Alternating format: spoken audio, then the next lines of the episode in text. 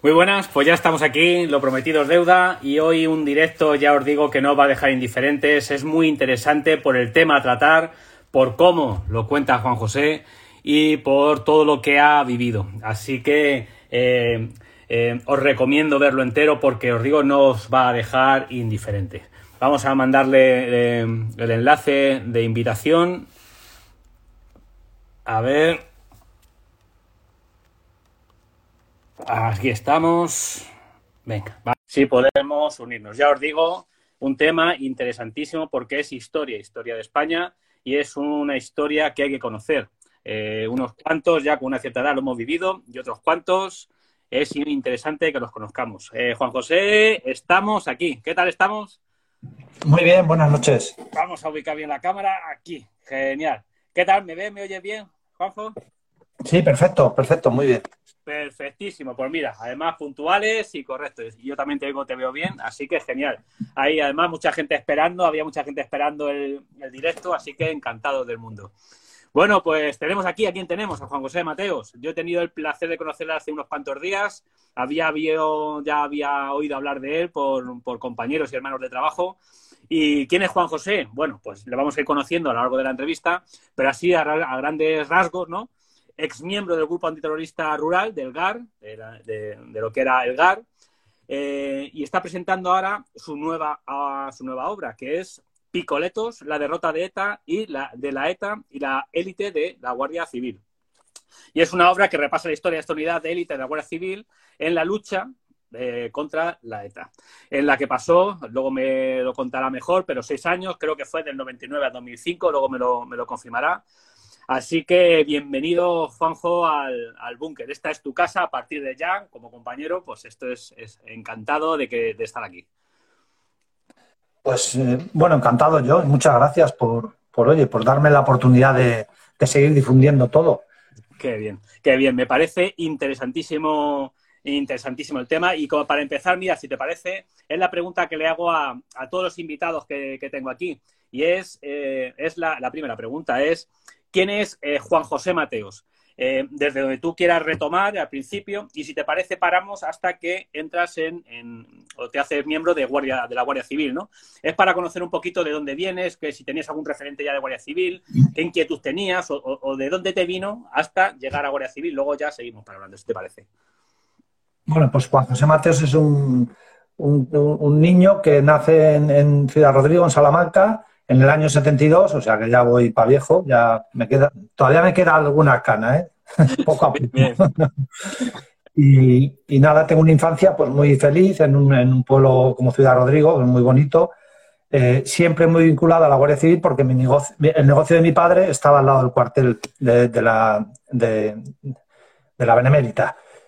Y bueno, eh, desde muy pequeño, pues oye, te surge esa vocación, ¿no? De, lo que es el, pues, bueno, de lo que es el guardia civil. Perdón. Y bueno, eh, la vida avanza, paso por, estoy unos años en el ejército, eh, jugar a la guerra me gusta, pero tenía muy claro que, mi, mi, objetivo era la Guardia Civil.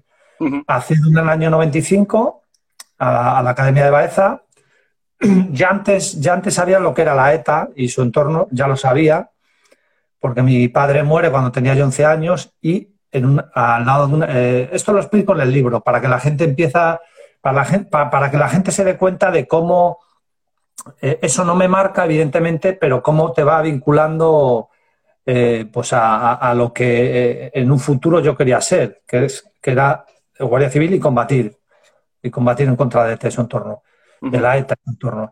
Entonces, bueno, eh, fallece un chico, lo entierran y, cada vez que íbamos al cementerio, con mi madre y los hermanos, pues veías en una lápida dos fotografías y en una de ellas dice mi madre, pues ese chico lo, mató la ETA, ¿no? Y creo que era Guardia Civil o así. Bueno, no era Guardia Civil.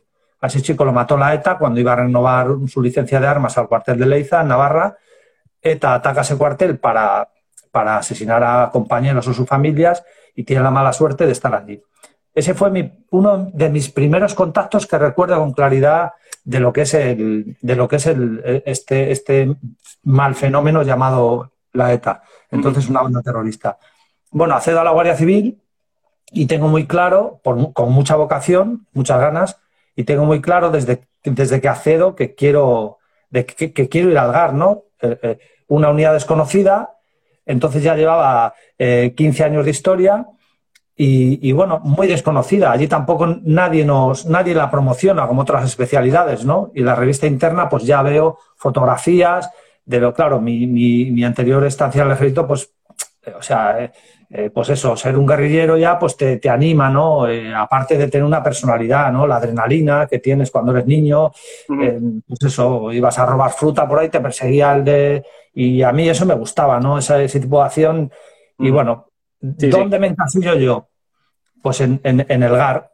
Acabo el periodo de formación, que, es, que es, duro, en Baeza, es un año, y luego el año de prácticas.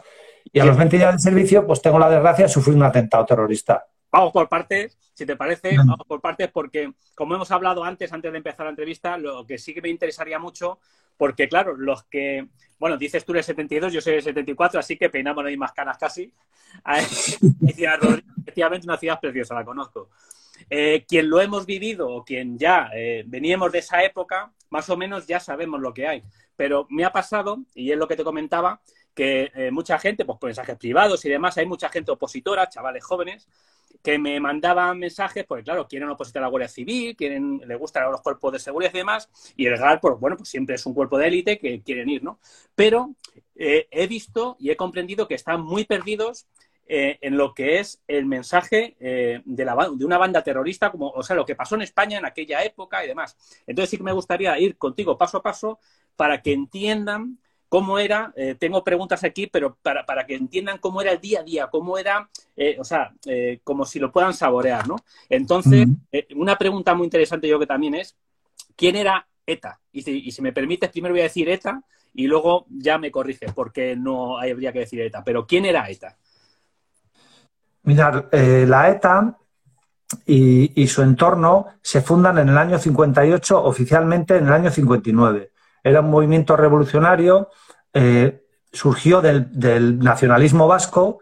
El nacionalismo vasco estaba muy aburguesado y eh, una se, extiende, o sea, así a grosso modo, porque en esos años, en esos años toda Europa sufrió, sufrió el terrorismo y, muchos grupos de este tipo, de extrema izquierda sobre todo, aunque también los hubo de extrema derecha, pues eh, se, transforman en grupos terroristas. Eh, eh, en España ocurrió lo mismo. En, un principio decía que luchaban contra la dictadura, pero se ha demostrado, se ha documentado de que no era así, porque Franco, el, Franco, el general Franco, dictador, o sea, yo creo que los chavales sí han oído hablar de ello a, pesar de que censuren todo el día, pero es, necesario. Eh, fallece en el año 75 y precisamente en esos años es cuando la banda recrudece sus acciones, sobre todo hacia miembros de la Guardia Civil, ya que teníamos cuarteles en todas las localidades de, lo que eran las provincias vascongadas, hoy de la Comunidad Autónoma Vasca, Euskadi y Navarra. Entonces, ETA surge de esa manera, un movimiento revolucionario como surge el grapo, que también lo padecimos en España, lo que pasa es que se radica bastante antes y, de una manera fue muy violento, pero no tan no, fue tan masivo con sus atentados. Entonces, eh, en esos años, ante esta problemática, sobre todo en las provincias vascas y Navarra, en las antiguas, lo que se denominaban las provincias vascongadas, pues tienen que buscar una manera de intentar eh, o sea, en repeler esas agresiones, ¿no? Porque se había perdido mucho territorio, ellos tenían mucho apoyo social, la sociedad vasca tenía, claro, al, al, vender un producto como un movimiento antifranquista eh, en aquellos años, eh, revolucionario, le dieron un aire muy nostálgico, muy como, como, como a otros grupos que luego se, se, convirtieron en lo que fue ETA. Entonces, claro, la, la Guardia Civil en este caso se plantea a ver cómo combatimos a esta gente, porque entonces no había medios. La Guardia Civil iba con capa de tricornio, estaba totalmente eh, desfasada, ¿no? Eh, eh, desfasada incluso para, lo que había que combatir en aquellos años, ¿no? Para la delincuencia organizada ya o la delincuencia común. Y se idea hacer unas, o sea, hacer unas, una fuerza especial con similitud a las, lo que era la COE, las COE, las compañías de operaciones especiales, pero para trabajar con, la población civil y combatir a ETA. Hmm. Entonces O sea, se crea, entiendo, como has dicho, por una necesidad porque los compañeros que, iban, como dices tú, con Tricornio, Capa y la Mauser, pues no, no llegaban al nivel que ya tenía esta gente. Mucha gente podrá pensar, eh, a, lo, mejor, que los. Eh, bueno, una cosa primero, ¿por qué haces hincapié en, no llamar ETA, como se ha ido ejerciendo durante años y años, años, ETA, ETA, ETA, ETA, sino que habéis que llamarle la ETA? Que es algo que, no había caído y digo, ostras, pues mira. Bueno, es una reflexión de que en, aquellos años eh, a, esta banda, porque era una banda terrorista, todo, todo el mundo la conocía como la ETA porque era la ETA. Al paso de los años no se puede, o sea, si tiramos de documentación no podemos, no podemos especificar si fue el nacionalismo en sí o, el propio nacionalismo radical quien eh, eh, le quita ese artículo para personalizar, o sea, eh, para... ¿Perdón? Para humanizarlos, ¿no? Exactamente, para humanizar algo que es inhumanizable, ¿no? O sea, le quieren quitar personalidad y, eh, en poco tiempo desaparece ¿no? ese artículo y queda ETA. ETA, bueno, ¿qué es ETA? Todos conocemos a la mafia, la mafia sigue siendo la mafia, ¿eh? y, después de todo lo que ha hecho, y, nadie la ha, intentado, la ha intentado humanizar. ¿Por qué? Porque es inhumanizable. O sea, las cifras de, que ha ocasionado ETA, la ETA y su entorno en España son brutales. Luego me las preguntas y te las explico. ¿Tienes? Eso, eso para mí es fundamental, ¿no? Sí, sí, sí. sí. Bueno, y antes de, porque claro, antes de ya ver el inicio de lo que era el GAR, ¿no? que, me parece interesantísimo, eh, mucha gente podrá decirse, bueno, pero este hombre, Juan José Mateos, eh, este hombre, ¿quién es? Un indocumentado, ¿no? Me gustaría brevemente o como tú quieras expresarse, ¿qué pasó el 20 de julio del 96? Eh, cuando llegabas, no sé cuántos días de servicio, eran 20 días o por ahí, veintitantos, ¿no? Sí, 20, 20, días de servicio. ETA como todos los años, hace una campaña de verano y coloca explosivos por toda la Costa Dorada, en Tarragona. ¿no? Y uno de esos explosivos lo coloca en el aeropuerto de Reus. Eh, bueno, eh, para, entrar directamente, para no liarme mucho, coloca un, artefacto explosivo en, el aeropuerto, hace la amenaza típica que hacía ETA, ya hace una llamada telefónica diciendo que, que ha colocado un artefacto explosivo, que desalojen todo y que hará explosión a las 19.30 horas. Eh, eh, la central de servicio, la central operativa de servicios, el COS nuestro, nos avisa, ¿no? Y diciendo, oye, hay una amenaza de bomba, tenéis que tenerlo en cuenta, vamos a, llamar a Guipúzcoa, en Chaurrondo, para que los analistas comprueben qué veracidad puede tener. Nos dicen que sí, que tiene una veracidad importante, que, han comprobado entonces el diario Egin y que, y que, sí, que aunque ellos lo anunciaban de una manera así un poco explícita, es verdad. Bueno, y cuando empezamos a movilizarnos para, para empezar el desalojo, pues, pues hace explosión.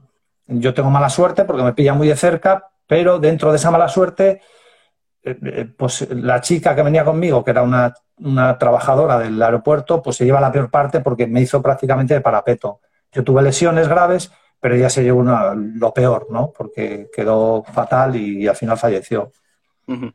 Ese fue mi bautismo a los 20 años de servicio, claro. Es que es muy, o sea, es, eh, es muy significativo y muy importante, porque claro, recién entrado, o sea, tú ya nos has contado que tenías ganas y tenías, o sea, tenías vocación por lo que tenías claro tal, pero claro, a los 25 días de servicio sufres un atentado con importantes secuelas eh, pudiste tomar dos caminos, decir, bueno, hasta aquí he llegado, yo lo he intentado, pero sin embargo, seguiste para adelante y fuiste directamente al GAR, que era lo que tenías entre, entre ceja y ceja, ¿no?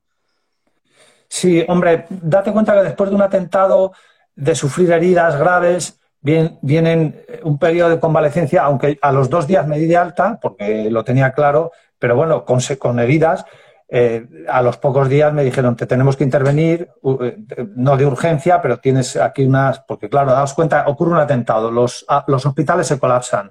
Lógicamente, eh, nosotros, los guardias civiles que estábamos allí, cuatro guardias civiles, luego llegaron varios más, pues nos tenemos que dedicarnos a, cuando yo recobro la, conciencia, porque quedé inconsciente un momento, tienes que, intentar solventar ese caos, ¿no? Porque estás allí para eso, en lo que llegan las ambulancias es un caos brutal.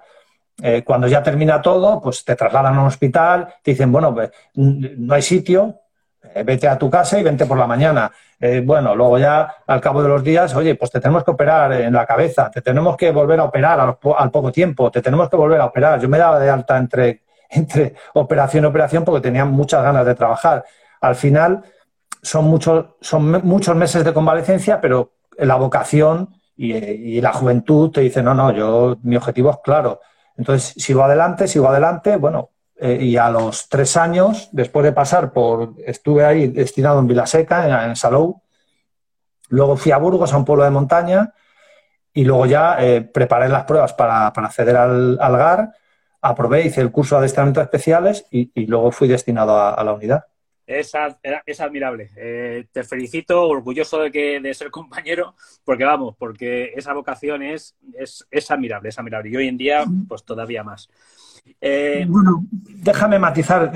Yo, la verdad es que yo sé que ha habido compañeros que han sufrido accidentes y cosas y siguen adelante, ¿entiendes? yo creo que es algo normal, porque si tienes ganas y vocación, no puedes tirar la toalla, no, con esa edad no. Hombre, si te ocurre más mayor, quizás sí. Yo lo tenía claro y lo sigo teniendo claro. Y vamos, repetiría, ¿eh? lo tengo clarísimo. Claro, sí, sí, sí. Mira, esta conversación eh, eh, la, tuve, pues, antes de ayer que estuve de servicio con otro compañero, porque ya hace unos años también estuve ya a punto de una intervención muy jodida, que estoy a punto de morir y tal y cual, y me decía el compañero, dice, ¿me llega a mí a pasar eso? Y le dan por culo a esto, me quedo en la oficina, me quedo tal. Y yo le decía, no, o sea, pues, es lo que me vienes diciendo tú. Volviendo al tema de, la ETA.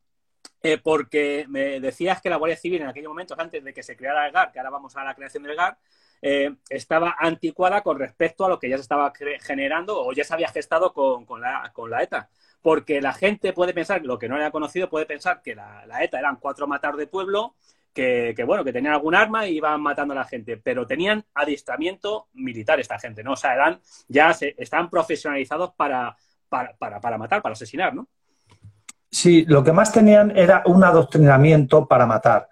Porque, claro, los que tenemos una instrucción específica, como tú, has pasado una academia, un periodo selectivo, primero una academia, luego has hecho cursos de formación, ¿no? La Guardia Civil, eh, todos sabéis que es una, una, unidad, o sea, una institución con muchas especialidades, todas por concurso, lógicamente. Tienes una posición interna y aquí todo va por, es, por, por una selección de capacidad, méritos, antigüedad, ¿no? Entonces, eh, ¿qué pasa? Que ellos los terroristas lo que sí tuvieron fue un adoctrinamiento masivo.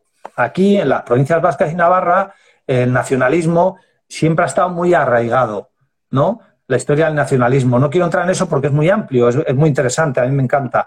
Pero es, vamos a ver, ellos con pequeñas mentiras hicieron una gran mentira, que es el nacionalismo, que aparte de eso no deja de ser algo por lo que ha habido muchos problemas en Europa como el que tenemos ahora en, Ucrania, o tuvimos en la antigua Yugoslavia, o, bueno, es un problema grave.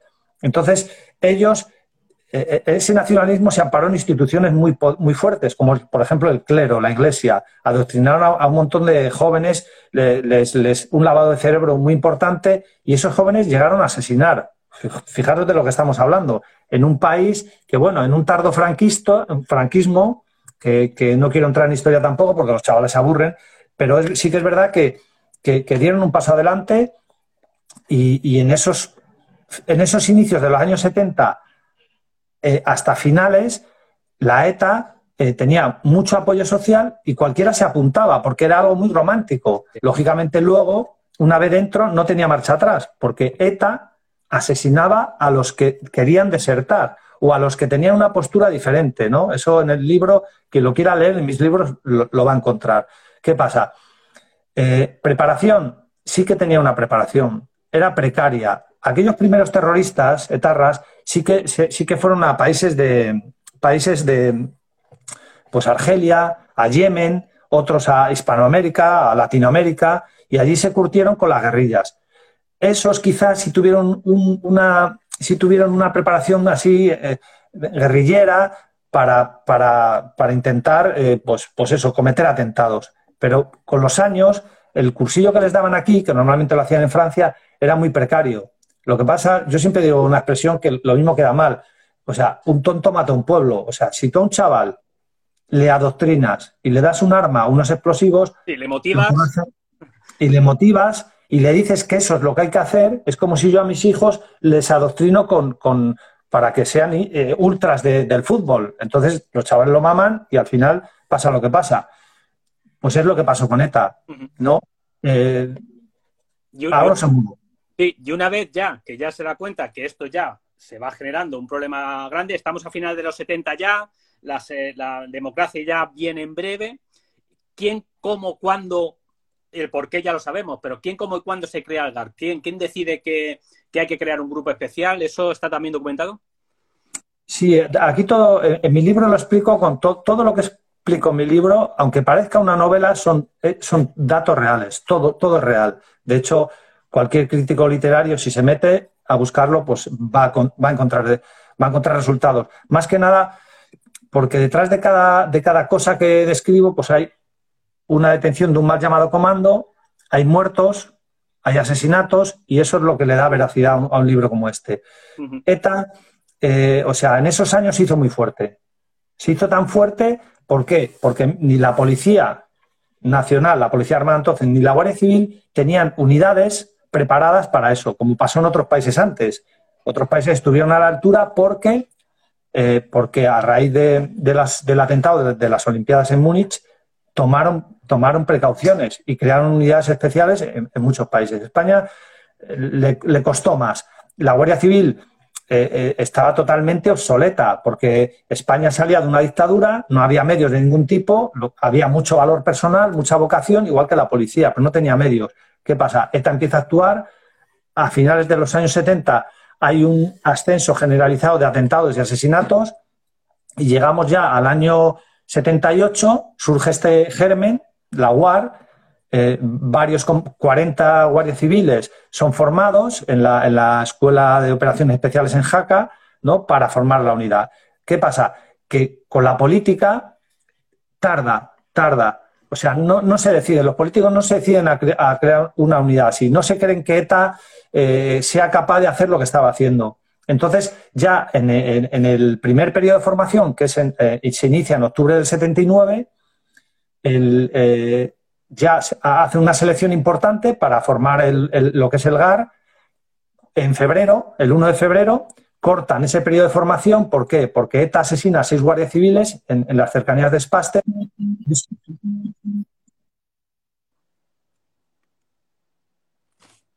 Esto es que le han llamado. Te han llamado por teléfono. Sí, perdona, ¿eh? porque estaba esperando una llamada y, lo siento. nos contabas que se tiene que cortar la formación porque surge el atentado de, Dispaster, ¿no? De, Dispaster surge el GAR eh, está haciendo el periodo de formación en Argamasilla de Alba, en un pueblo de Ciudad Real, en un entorno muy idóneo, muy guerrillero, y, en ese momento, eh, en, aviones militares, en Hércules del ejército, suben a, Vizcaya, que es donde se forma la primera compañía. Eh, e inmediatamente hacen un despliegue de otras tres compañías, que son Navarra, o sea, Guipúzcoa la segunda y la tercera Navarra. Y es cuando a partir de ese momento empieza el, e, e, entra en escena el GAR. Empiezan a funcionar los de la boina, que ahora veremos por qué era Exactamente.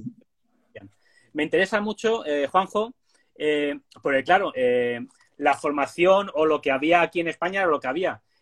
¿De dónde se nutre en, los inicios el GAR? ¿De dónde se nutre de, a la hora de formarse para luchar, eh, bueno, dices tú mucho de guerrilla, guerrillero y demás, ¿de dónde se nutre para, esa, para, ese tipo de lucha que eh, previamente en España no sé si o si, si la había, ¿no? Eh, del extranjero, de mm. otros cuerpos policiales, de aquí en España, de cómo se nutre eso.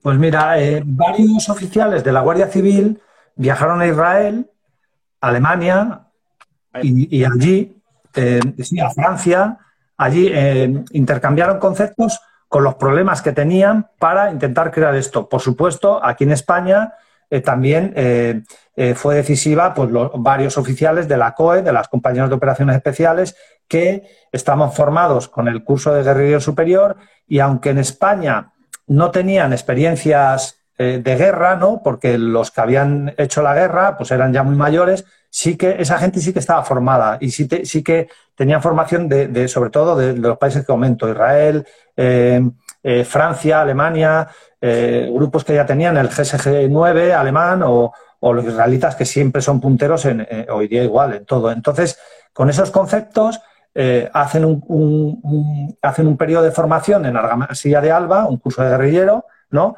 Que fue el primero, bueno, no fue el primero, fue el, fue el primero y en realidad, o sea, aunque en realidad el primer curso de adiestramientos especiales es el siguiente, que ya se hace en el Escorial, ¿no? Que, que utilizan a esos fundadores de la UAR para ser instructores, ¿no? El GAR entra en escena en el año 80 y se van curtiendo porque el GAR eh, no, es una, no es una unidad como la Unidad Especial de Intervención o el GEO, ¿no? Es una unidad operativa que trabaja todos los días, a diferencia de estas unidades. Trabaja y entrena. O sea, trabaja y a la vez tiene un periodo de entrenamiento y se está curtiendo en la calle, en el día a día. Eso, uniforme. eso me interesa, Juanjo. ¿Cómo era el día a día de un miembro del GAR. Tú, por ejemplo, cuando tú ya entraste en el GAR, porque claro, entendemos las unidades especiales por lo que has dicho tú, el GEO tal, pues están en, prevengan, están con sus maniobras, tal, hay un, aviso, venga, salimos tal. Pero el GAR no era eso, ¿no? ¿Cómo era el día? Para que la gente pueda entender cómo era el día a día en aquella época, ¿no? Porque era, eh, tengo entendido, irte al campo, al monte, bueno, al monte y allí, días y días o lo que fuera, ¿no? Eh, ah, hombre, hay mucha diferencia entre el GAR, eh, los fundadores, los pioneros, los, de Argamasilla, que son los que, los que pusieron los, los, pies, los primeros en, las provincias vascas y Navarra, ¿no? A, cómo ha ido evolucionando la unidad. Entonces, ETA ha sido nuestra universidad y me centro en ETA y luego seguimos con lo, con lo que ha evolucionado el GAR. Vamos a ver, el día a día del GAR era, se crearon unos periodos entonces que eran 15 días operativos continuos en las provincias vascas y Navarra, ¿no? Eh, una semana entera de entrenamiento en la base, en Logroño o donde fuera, ¿no? En, la que eh, era exclusivamente entrenamiento. En esos periodos de 15 días seguías entrenando igual, porque tenías un periodo de trabajo, seguías haciendo tiro y haciendo, pues eso, ejercicio físico todos los días, eh, prácticas relativas a lo que te podías encontrar con ETA y su entorno. En aquellos años lógicamente, si lo comparamos hoy día, pues das cuenta que era, no, es que fuera precario, era lo que había. Eh, entonces no había ni chalecos antibalas, por ejemplo. Eh, los vehículos, como explico en el libro, con detalles, pues eran vehículos, no estaban blindados. Se llevaba un BLR, ¿no? Eh, el que tenía la Guardia Civil, el Pegaso, como vehículo blindado, como, como en caso de que hubiera reaccionar, pues que te diera amparo, ¿no? como, era un escenario como de guerra que nunca fue una guerra, desde luego. Ese era el periodo. 15, eh, una semana de entrenamiento y 15. Y, o sea, en ese, en, eso, en ese día a día, en esos 15 días, entrenabas también, ¿no? Tenías tus teóricas, tus retenes, ¿no? Pero era siempre, constantemente, había dos secciones trabajando por provincia. Con lo cual, estaba 24, el GAR estaba 24 horas en las provincias vascas y Navarra. 24 horas en la calle trabajando, ¿eh? Claro, eh, en esos primeros años, que se había perdido mucho territorio, sobre todo en el ámbito rural, la Guardia Civil se replegaba, se defendía, se encerraba en los cuarteles, la Guardia Civil territorial, lo, que conoce la gente ya veterana como rural, hoy seguridad ciudadana. Se defendían, ¿por qué? Porque atacaba masivamente los cuarteles, las patrullas, eh, primero iban de dos en dos, luego ya de cuatro en cuatro, asesinaron a una barbaridad de guardias y de familiares. Entonces, ahí es cuando entra, cuando entra en este nalgar, lo que se encuentra ETA es a unos señores con una boina, una sección de, entre 20 y 30 hombres, totalmente dispuesta, totalmente con mucha iniciativa, en la que, claro, no es lo mismo entrar en un control como hacían ellos y tirotear a, los guardias, a los policías y marcharse, asesinar a dos, tres, cuatro, y ellos iban de rositas. Claro, en el año 81, a los pocos meses de fundarse el GAR, tiene el primer encuentro. Ya había habido alguno más, ¿no? Pero tiene el primer encuentro. Hay un tiroteo y, eh, el GAR abate a dos terroristas y detiene a uno ileso. Entonces ya funcionaba el Estado de Derecho. El GAR tomaba esas precauciones, pero era una unidad de choque y ellos se dan cuenta.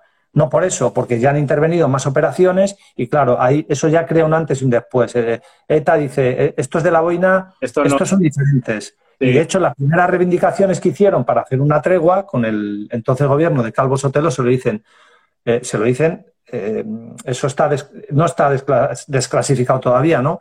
pero le dice bien claro, si queréis que negociemos, que, fíjate, negociar con terroristas, eh, eh, a, esta, fuerza especial, a estos de la vaina, no los quitéis de aquí, ¿eh? porque si no, no hay nada que hacer. Y eso es porque ellos ya veían que, se iba ganando terreno. Que correcto.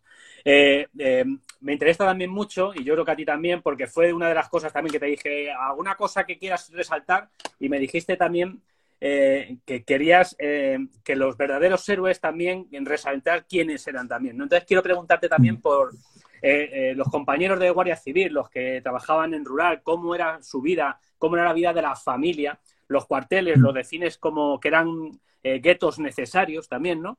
Y, también describes o he parecido leer que que, lo, que no podías decir abiertamente de Guardia Civil ni queriendo, que había algo de exclusión social también, eh, y también por falta de respuesta política, quizás, ¿no? Eh, había, sí, o sea, cómo era también la vida, eh, aparte de lo que era el trabajo, la vida real de estos también, gente que plantaba cara o quería plantar cara, sin ser profesional o de la, de la seguridad, a la ETA, o los guardias civiles que tenían que estar, y la familia, que tenían que estar en, haciendo vida allí. Mira, este, este punto me interesa muchísimo hablar porque, vamos a ver, eh, en Algar, desde el principio se accede, un, señor que quiere acceder al GAR, el primer curso del GAR, la gente no sabía, no, vamos a crear una unidad antiterrorista. Entonces, claro, surgen muchas propuestas, hay una oposición interna, como de costumbre, y acceden muchas personas. ¿Qué pasa?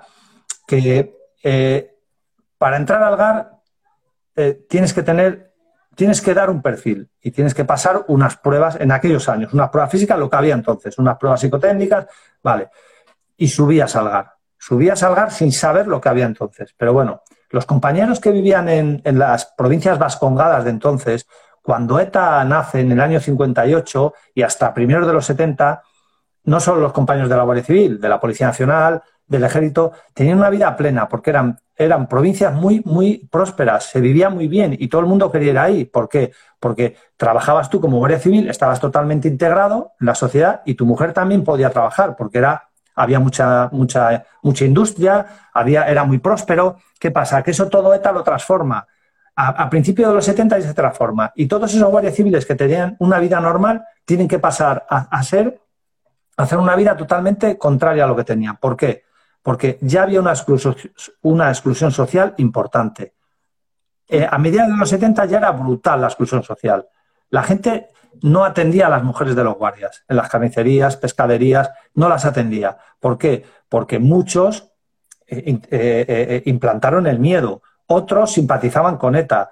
¿Entendéis? Entonces, esos cuarteles se convirtieron en guetos. no eran fortalezas porque no lo eran, pero ya eran muy atacados por, por ETA, por la ETA y su entorno. Entonces, fijaros en lo que se transformó esto. Los padres ya no podían llevar a los niños al colegio ya no podían salir y entrar como querían, ya tenían que tomar unas medidas que eran muy desajustadas para la vida normal. Entonces, para mí esos son los verdaderos héroes. ¿Por qué? Por todo eso. Es indescriptible lo que sufrieron. O sea, todos los cuarteles que había fueron atacados por ETA. Hubo víctimas mortales un montón, a las entradas, a las salidas, porque por muchas medidas que tomes de precaución, al final tienes que entrar por el mismo sitio o por los mismos sitios.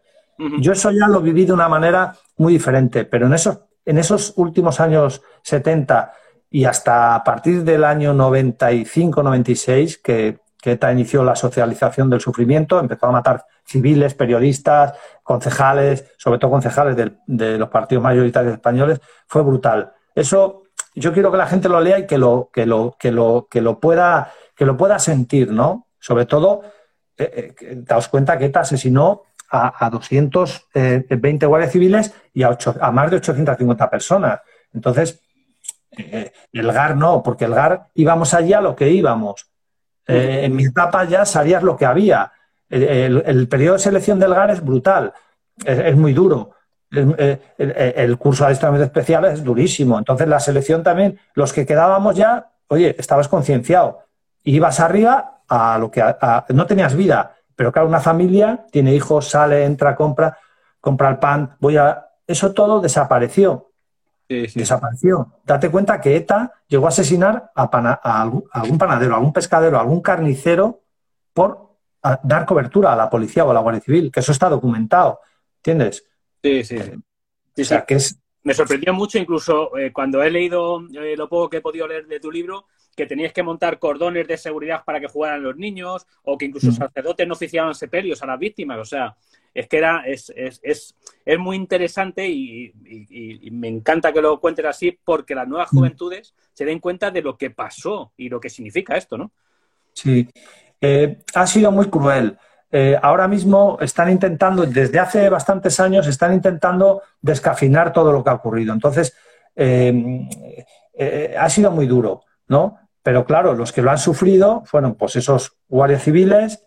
Daos cuenta las cifras. 220 asesinados, Guardia Civil, 149 policías nacionales. La Guardia Civil estaba en todos los pueblos. La Policía Nacional en pueblos más grandes, ¿no? Luego ya militares, 98. Eh, eh, eh, colectivos así más atacados, al final fue la población civil, que fue lo que más mataron, civiles, pero asesinaron.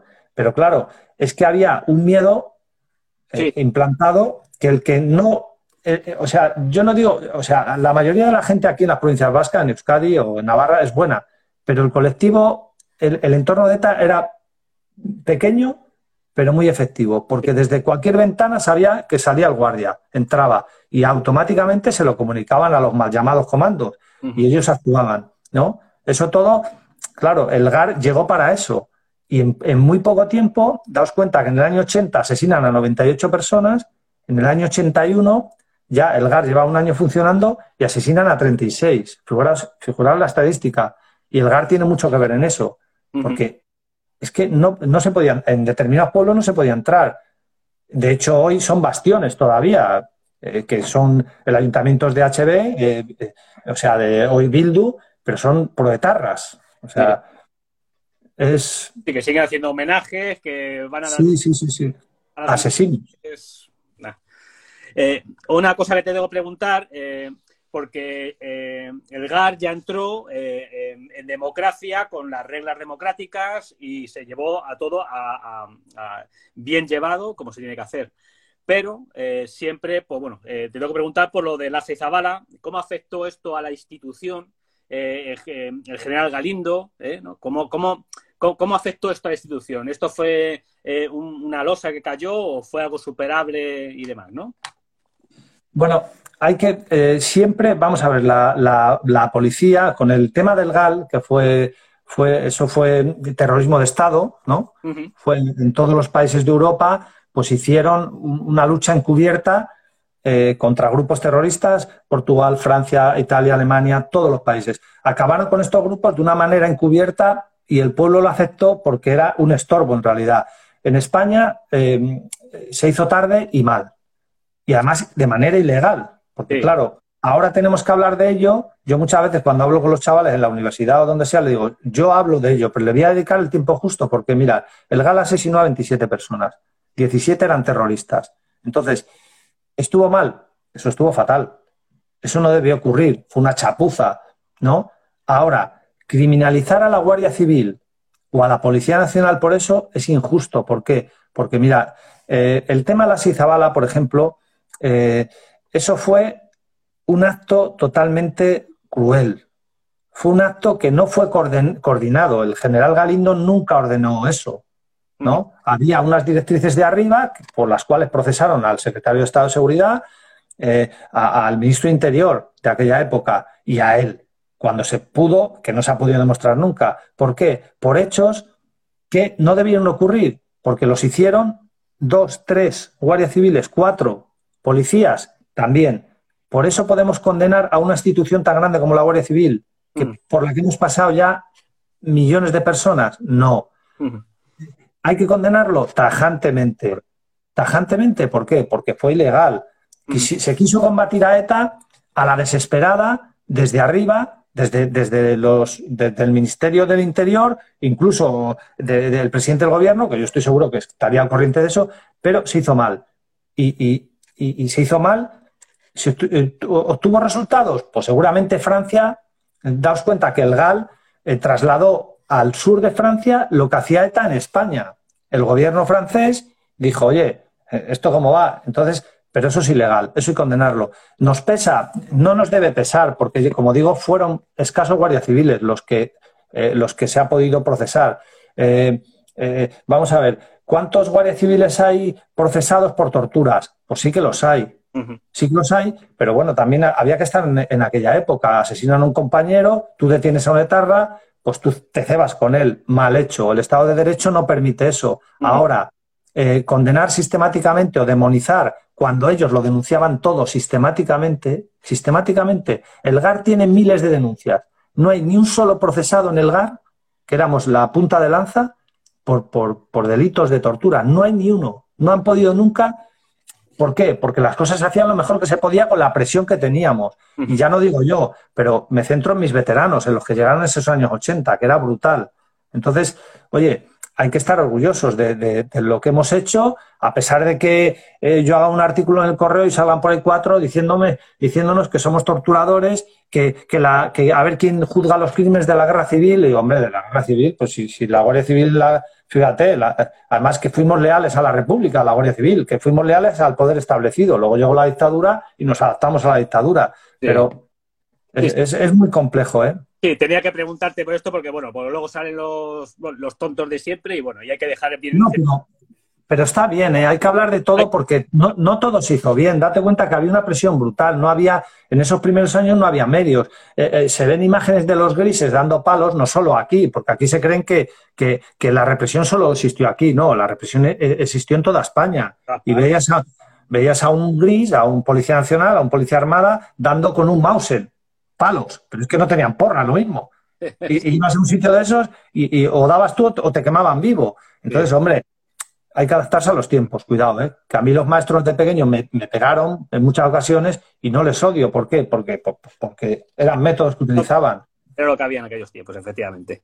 Luego ya cuentas que, episodios como ilegalización, cuando se ilegalizó Batasuna o el Acuerdo de las Azores, eso ya, eh, eh, ya sí que hubo un cambio ahí, ¿no? Incluso que Estados Unidos ya mandó más material moderno para, para la lucha, ¿no? Contra la ETA.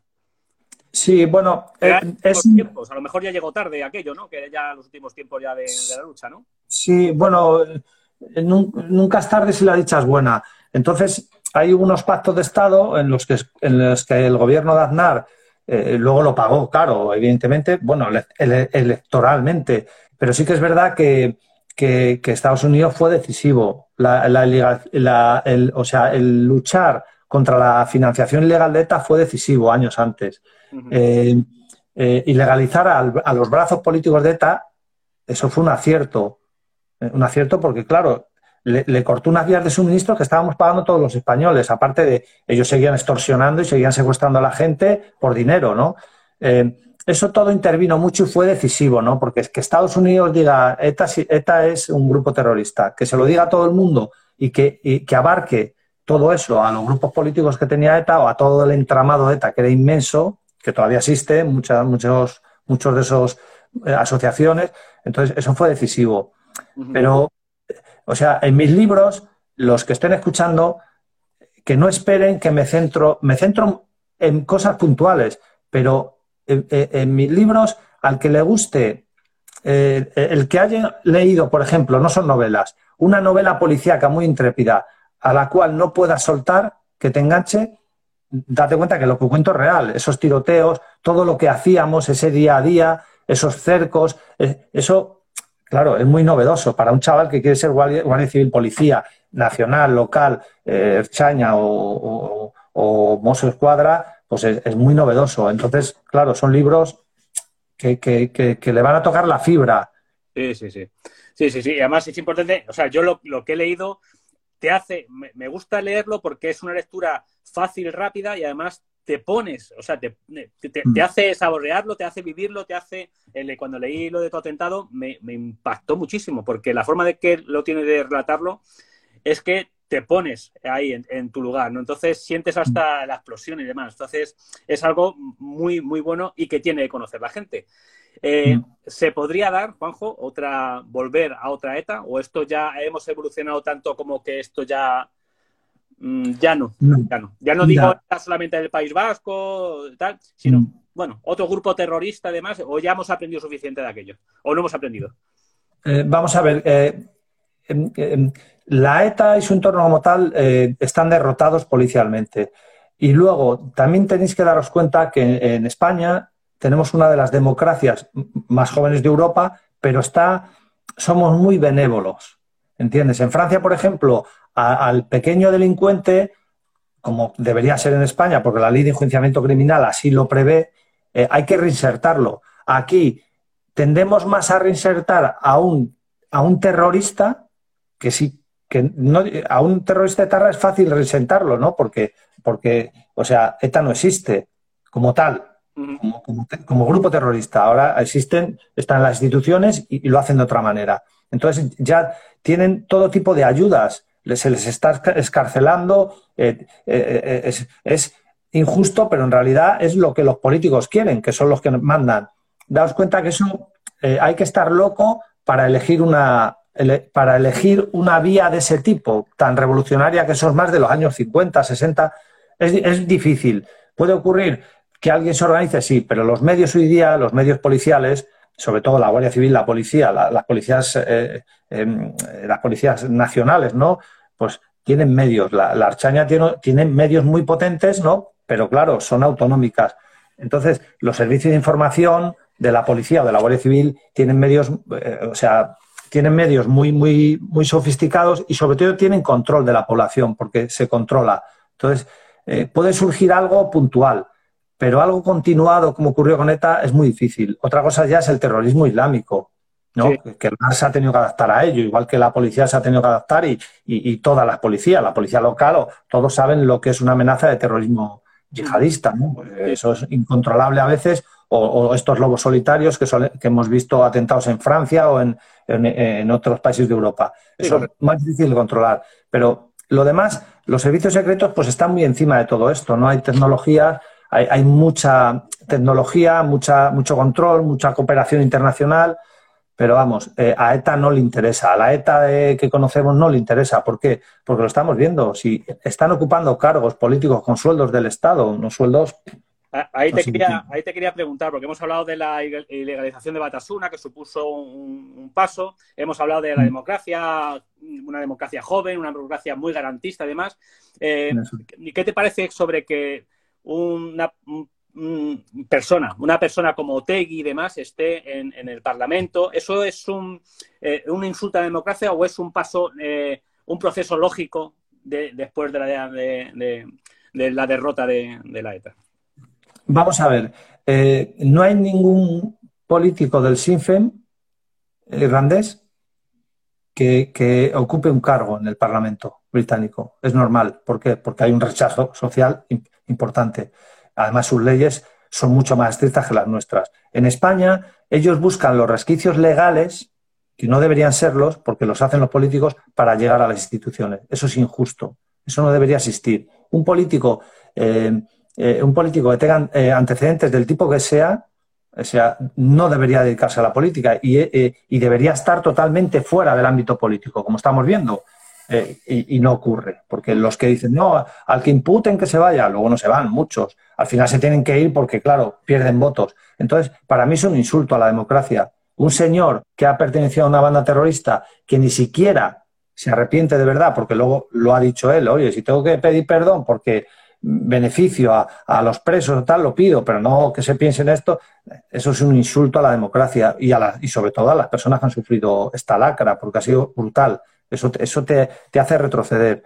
Eh, hay que evolucionar. el progreso es, innegable, todos tenemos que progresar.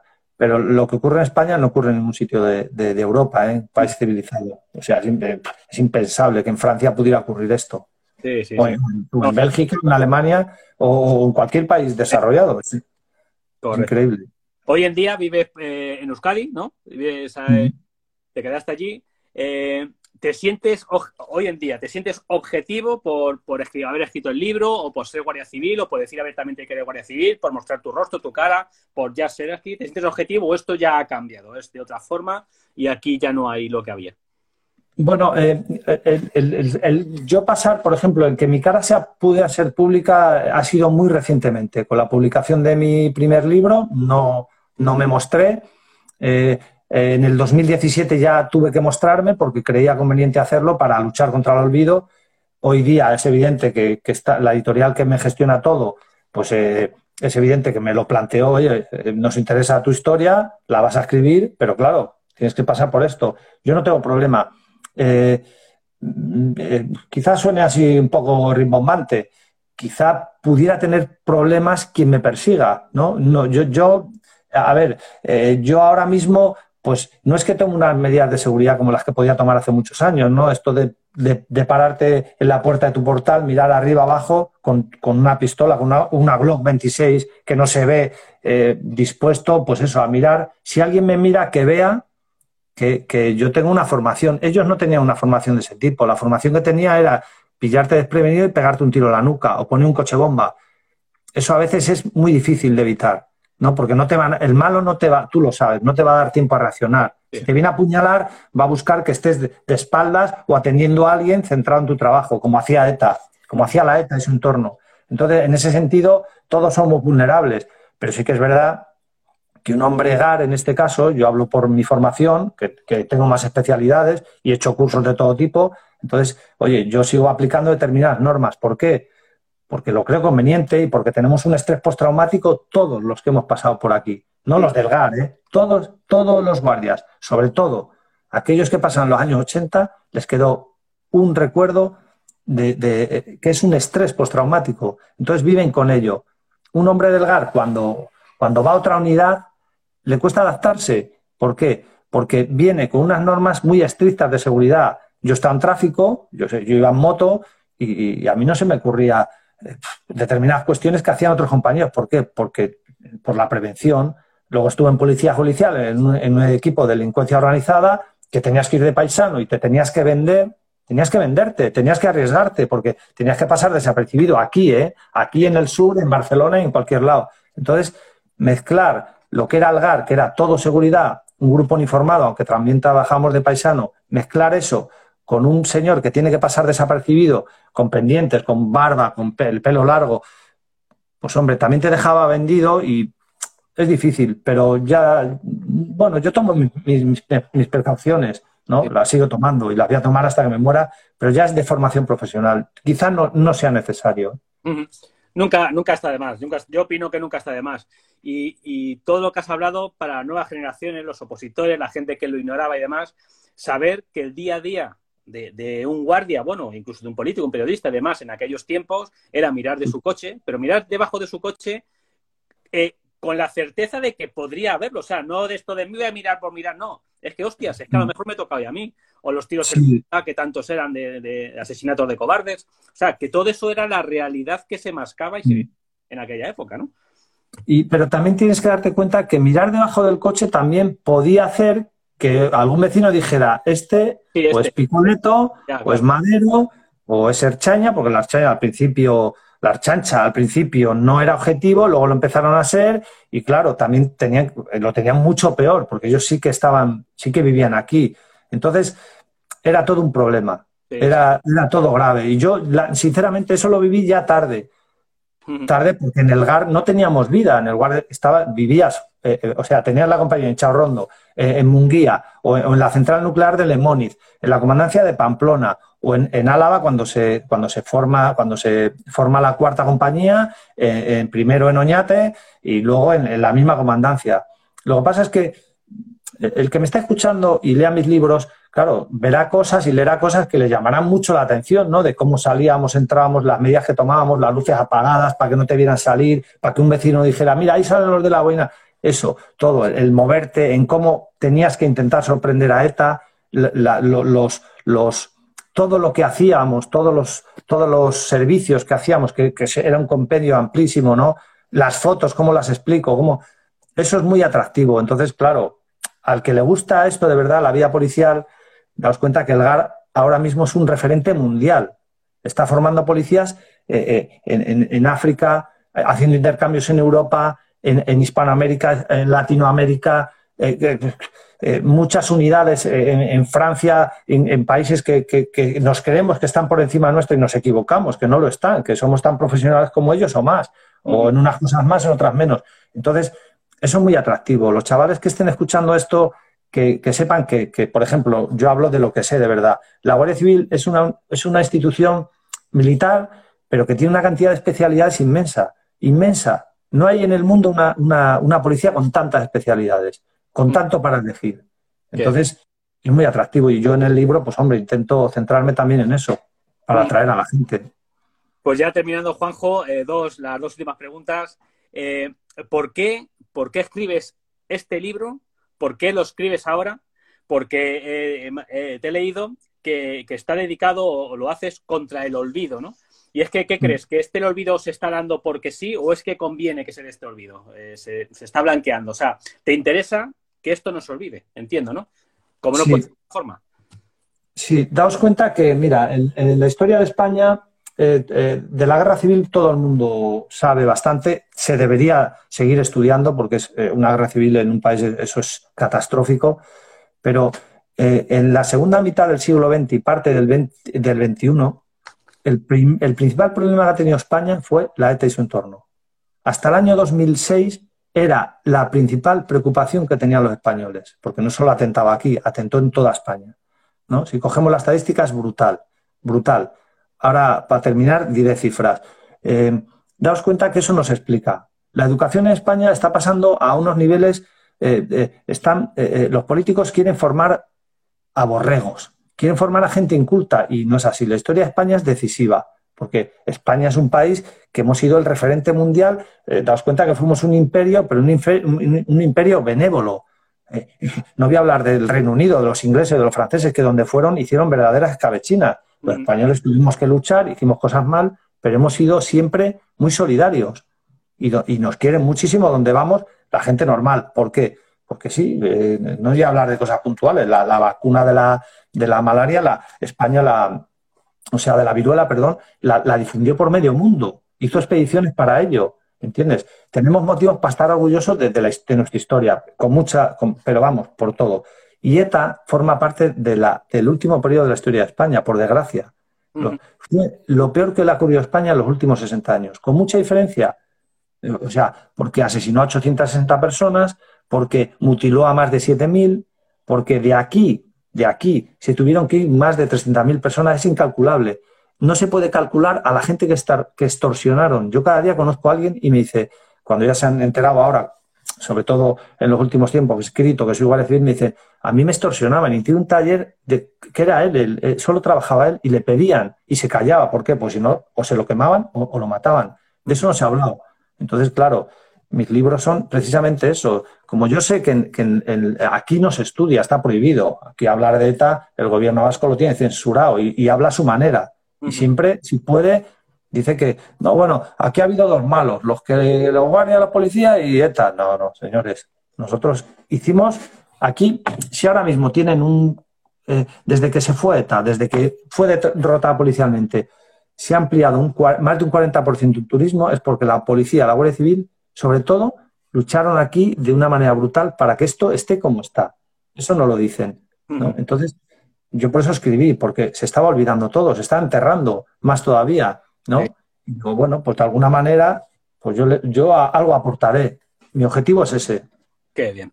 Pues mira, ya para acabar, Juanjo, eh, recordar, pues mira, pues fue lo que más hincapié hiciste y yo creo que es un buen colofón acabar eh, recordando y teniendo claro quiénes fueron los auténticos héroes de, que con la lucha contra la ETA, para finalizar contra la ETA, sobre todo a las personas que lo vivimos, eh, a las personas que a lo mejor no lo tienen claro o no quieren tenerlo claro, y sobre todo a las nuevas generaciones, ¿no? A las nuevas generaciones que quizás le están llegando mensajes confusos, como estás diciendo.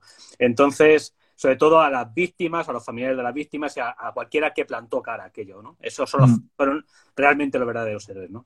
Sí, sí, sí, que nadie piense que el GAR eh, fue...